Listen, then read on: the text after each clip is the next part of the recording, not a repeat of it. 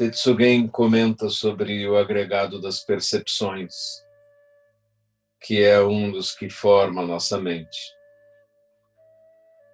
E ele diz: Nós, homens, sonhamos à noite e em nossos sonhos tudo parece real. Nós somos uma personalidade real, outras pessoas são reais. Há um mundo real que vemos e acreditamos, nos alegramos, nós sofremos, sentimos todos os sentimentos comuns da nossa vida. Quando acordamos, percebemos que é tudo sonho e rapidamente esquecemos ou descartamos, sabendo que não passavam de ilusões.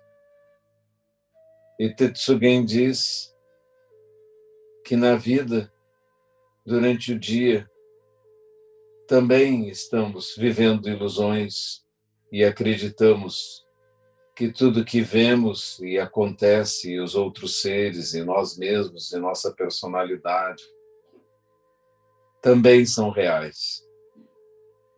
Diz ele que não há diferença.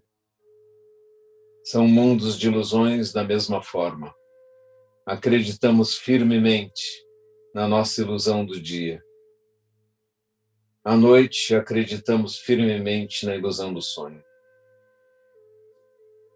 Por isso, a palavra mais correta para falar sobre a realização de Buda é despertar. E Buda significa o desperto. Porque estamos em sonho e precisamos despertar para nos livrarmos das ilusões.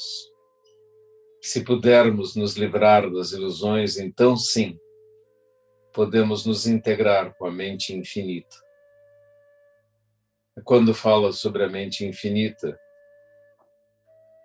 Tetsugen não está falando de uma divindade ou de uma individualidade qualquer, mas do Dharmakaya, da tela na qual todo o universo se manifesta. Está falando do vazio, que são todas as formas.